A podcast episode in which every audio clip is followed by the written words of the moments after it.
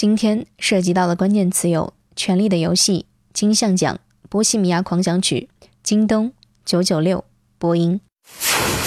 首先关注到的是一组文体新闻。《权力的游戏》最终季今日开播，首集时长五十四分钟，是全部七十三集中的第六十八集。本集中，观众可能会看到丹妮、邪龙抵达北境，与珊莎和艾莉亚会面。林东城的备战工作正在进行，黄金佣兵团抵达维斯特洛，夜王大军离人类又近了一步。最终季一共六集，后三集的时长均为八十分钟。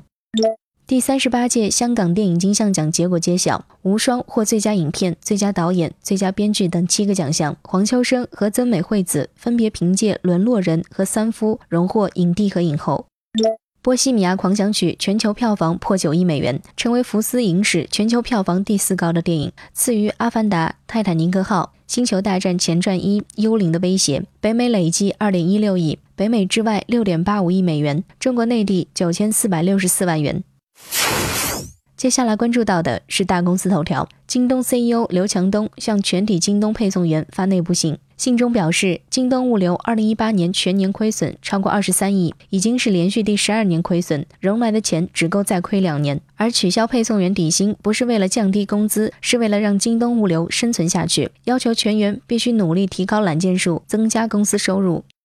马云再谈九九六。真正的九九六不是简单的加班，不是单调的体力活，和被剥削没有关系，而是花时间在学习、思考和自我的提升上。此前他曾说，能做九九六是一种巨大的福气，很多公司、很多人想九九六都没有机会。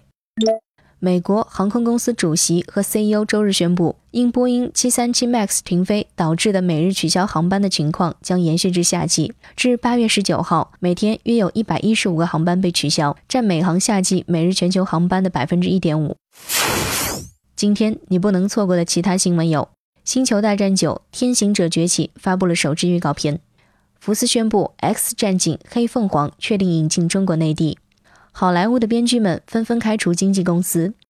短视频平台试点上线青少年防沉迷系统，每日限定使用四十分钟。国家市场监督管理总局近日启动对爱立信的反垄断调查。美图手机宣布即将在年中关闭手机业务，将旗下美图手机的品牌独家授权给小米集团。以上就是今天好奇心日报 New Sunlight 的全部内容，也欢迎你把刚才的收获告诉周围的朋友。好奇心日报 App。高颜值新闻媒体，让好奇驱动你的世界。我是施展，下次见。